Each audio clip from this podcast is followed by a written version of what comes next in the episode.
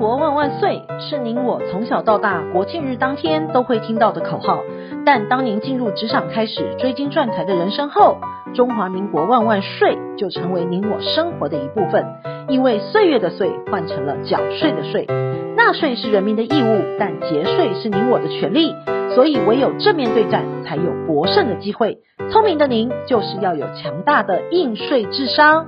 每周二与五，Cindy 都会与您在空中一起练税功，也欢迎大家持续练功。想税的听众们，大家好，欢迎回到想税的单元。本周的新闻重点有五则，提供重点摘要给您。第一，避税变逃税，当心三角地雷。第二，有壳族换屋锦囊，三招报您知。第三，企业避税，税局大清查。第四，补强财务，善用两大险种。第五，税务小常识，欠税遭强制执行，名下资产税局会怎么处理呢？第一，变税变逃税，当心三角地雷。根据报章媒体的报道，在多数华人的观念里，都有将财富传承给下一代的想法。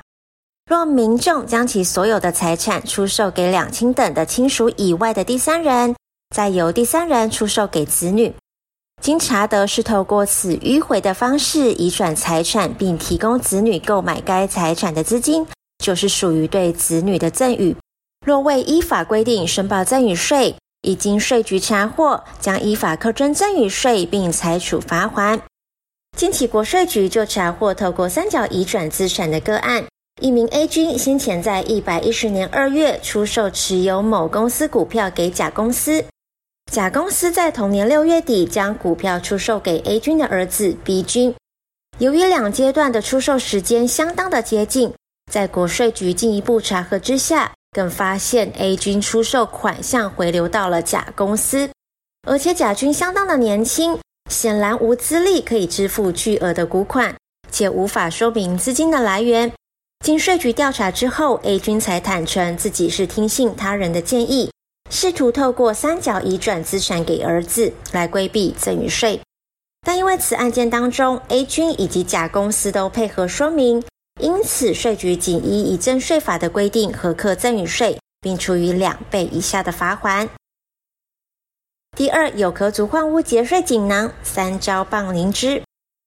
五月以来，房市持续低迷，观望气氛，投资客少了，市场以自住客的刚性需求为主。不少有壳族选择卖屋落袋为安，但要注意后续衍生的税金，可是一笔不小的负担。要怎么做可以省下大把的银子呢？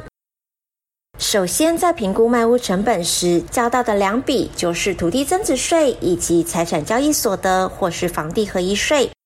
如果卖方取得不动产的时间点在一百零五年之后，就是缴纳房地合一税；反之，就是财产交易所得。有壳族们不妨思考一下节税规划，其中最大笔的开支就是土地增值税了。光是自住优惠税率就有一生一次、一生一屋、重购退税这三大类，妥善运用就可以省下大笔的税金。而一生一次呢，顾名思义就是一生只能使用一次，因此极其的珍贵。只要房屋的所有权人或者是配偶、直系亲属在买卖前登记户籍在此。而且在出售前一年没有出租或者是营业使用就可以适用了，通常都可以省下一半的税金。第二种的税率呢，就是一生一屋，这条件就放宽许多了。虽然没有使用次数的限制，需要涉及满六年就可以再度使用。其条件呢，就是本人、配偶、未成年子女等都没有持有其他房屋，而且在售出物件涉及满六年。而且出售前五年没有出租或者是营业使用就可以适用。最后就是重购退税，偷购自住重购退税，节省土增税，也就是个人重购自用住宅用地可以申购退回卖屋旧屋所缴的土地增值税，贴补买新房子土地总额价款的差额。不管您是先卖再买，或者是先买再卖，买卖的时间都必须要在两年之内。而且还有新买的房屋的土地已转现值总额需要超过卖旧屋的已转现值总额，扣除所缴纳的土地增值税后，要有余额才可以做退税。而且条件是有三大限制的，包括本人、配偶或是直系亲属涉及，买卖前一年都没有出租或者是营业使用。最重要的是，新土地所有权人与旧土地持有人为同一人，且新购土地地上房屋须为土地所有权人或其配偶、直系亲属持有，并办理户籍的登记。第三，企业避税，税局大清查。近期中区国税局查获多起企业利用个人海外或是亲友账户收款，隐匿销售额，借以规避营业税或是营所税等情况发生。就现行税局查核的管道有三种，首先呢是勾稽，多以营业发票申报金额及销售额资料核对，像是上游厂商销售给下游厂商发票金额，通常必须是下游厂商申报进货发票金额一致的。其次是明年三月起，金融机构每年三月底要向财政部申报高频存入账户资料。最后，国税局结合银行资金流程进行查核，有效掌握金流的来源。针对无相当经济能力却拥有巨额存款的账户，银行本来就会做洗钱防治的调查。第四，补强财务，善用两大险种。通膨灰犀牛步步逼近，多数民众明知危机存在，也有时间准备，却因为时候未到而轻忽风险。等到真的退休时，才发现为时已晚。民众补强退休金的三大支柱来源，可善用医疗险、长照险等转嫁长照风险与健康风险带来的费用缺口，填补损失。想要乐龄退休，需要掌握三大步骤。第一步就是建立自主备老的新观念。自主备老呢，辅以提升财务规划及资金配置观念，防以拒当平老的下流老人。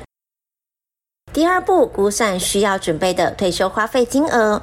退休的基本花费包含了医疗、长照支出，占退休花费金额近五成。别让医疗及长照支出侵蚀您的退休金。第三步就是尽早准备齐步走，保险补强不可少。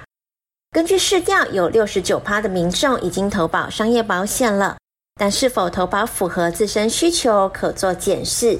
保障保险设计精神是损害补偿与促进健康，是为了提升保障及架构医疗安全网的最佳选择。尽早在身体健康时开始准备足额的医疗保险。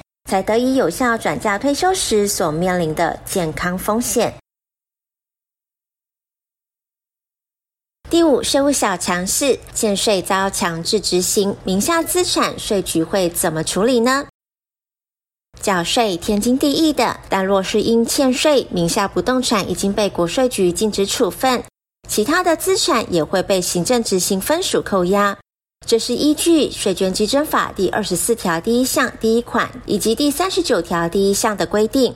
简单来说，若纳税义务人所有财产为欠缴应纳税捐的总担保，税局为了禁止财产处分，仅为保全措施，并非限缩强制执行范围的标的。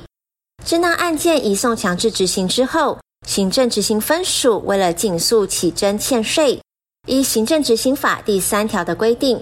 在符合比例原则之下，得选择交易执行，且对纳税义务人损害最少的财产标的优先执行，并不以遭禁止处分之财产为限制。经营之神王永庆曾经说过：“您赚的一块钱不是您的钱，存下来的钱才是您的钱。因此，学会节税可以为自己的财富进行另类布局。想要知道更多节税妙方吗？听享税 Podcast 并追踪卓越的粉丝专业。”让您在潜移默化之间学习税务的知识。如果你有省税妙招或是法律上的问题，都欢迎来信或是留言告诉我们，让我们为您指点迷津。